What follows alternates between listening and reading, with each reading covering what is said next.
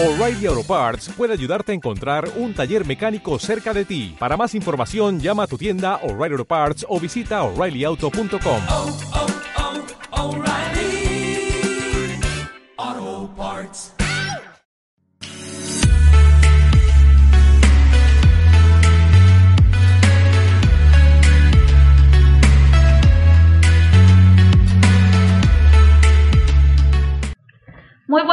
a todos nuestros radioescuchas. Nos encontramos nuevamente en nuestra entrega quincenal de El programa del corazón. Nuestro tema de hoy es la importancia de la reanimación neonatal temprana. Nos acompañan en el estudio nuestro equipo de fisioterapeutas Saraí y Nealenia para explicarnos detalladamente sobre este tema.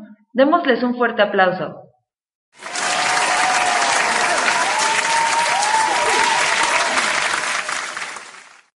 Ahora sí, comenzamos con algunas estadísticas. A escala mundial, alrededor de 5 a 10% de recién nacidos requieren algún tipo de asistencia en el momento del nacimiento, que puede ir desde maniobras de reanimación tan sencillas como la aspiración de secreciones y estimulación táctil, a otras más complejas como la ventilación con presión positiva, compresiones torácicas externas y administración de epinefrina.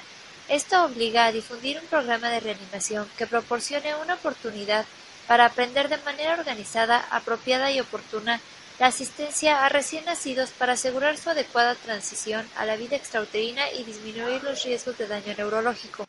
El programa de reanimación neonatal constituye un modelo preciso de educación médica de trascendental importancia, pues representa una prioridad dentro de los programas de salud reproductiva. Aquí les presentaremos las últimas recomendaciones de la Academia Americana de Pediatría y la Asociación Americana del Corazón.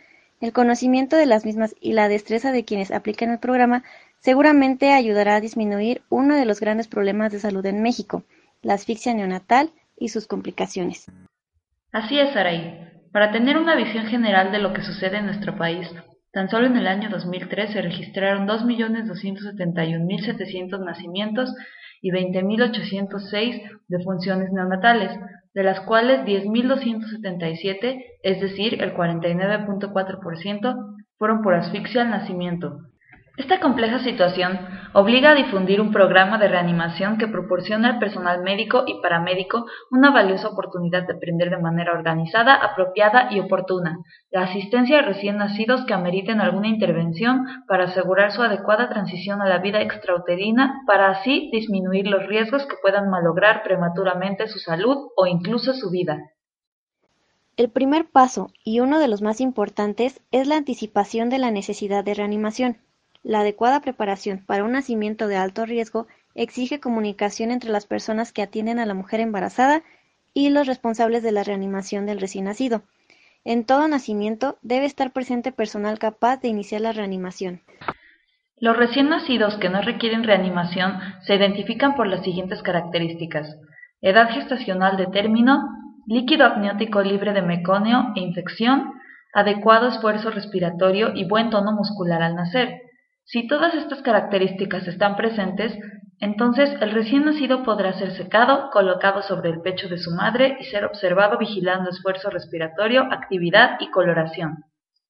En contraste, si el recién nacido no cumple con algunas de estas características, entonces debe recibir una o más de las siguientes acciones en secuencia. Evitar la pérdida de calor colocando al recién nacido bajo una fuente de calor radiante. Posicionarlo con ligera extensión del cuello. Aspirar secreciones, primero la boca y posteriormente narinas. Secar la piel con un campo previamente calentado y retirar el campo húmedo. Estimulación táctil en caso de ser necesario. Reposicionar y administrar oxígeno a flujo libre de igual manera si fuera necesario.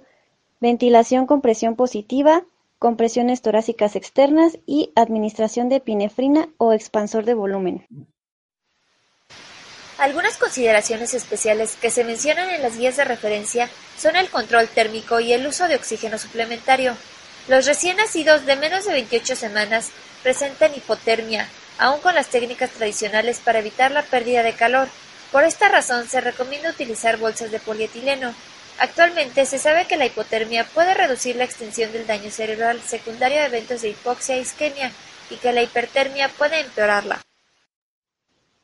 En cuanto al uso de oxígeno, actualmente no existe evidencia suficiente para especificar la concentración de oxígeno que debe usarse al iniciar la reanimación neonatal.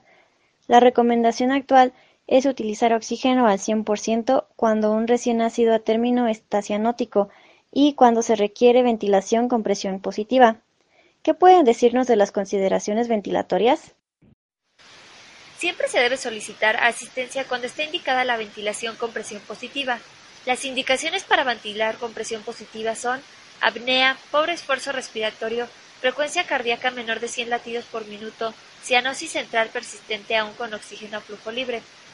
Después de iniciar la ventilación, se debe preguntar al asistente la frecuencia cardíaca y ruidos respiratorios como indicadores de una ventilación efectiva.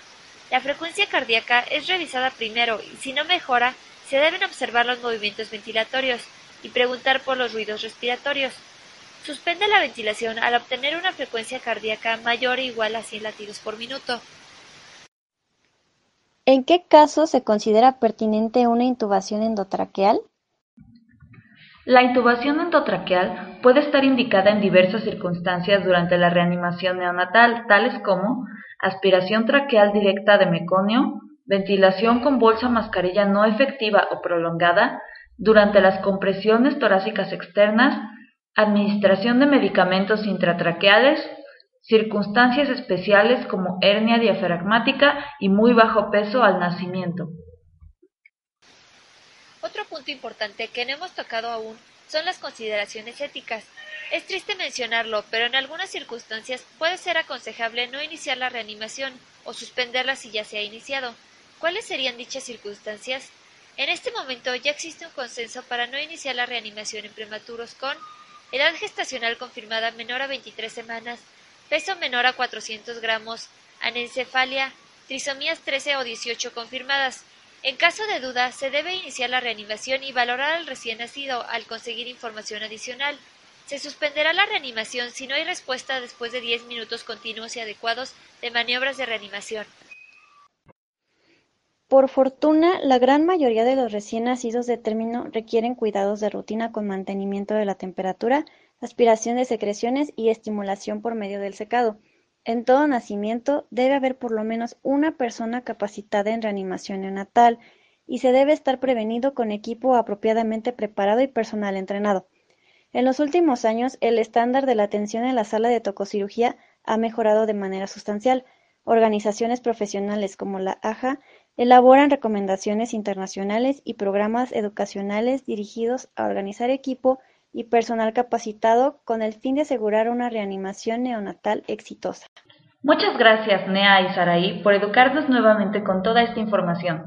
Los esperamos en nuestro siguiente programa. No olvides sintonizarnos dentro de 15 días, a la misma hora y en el mismo lugar.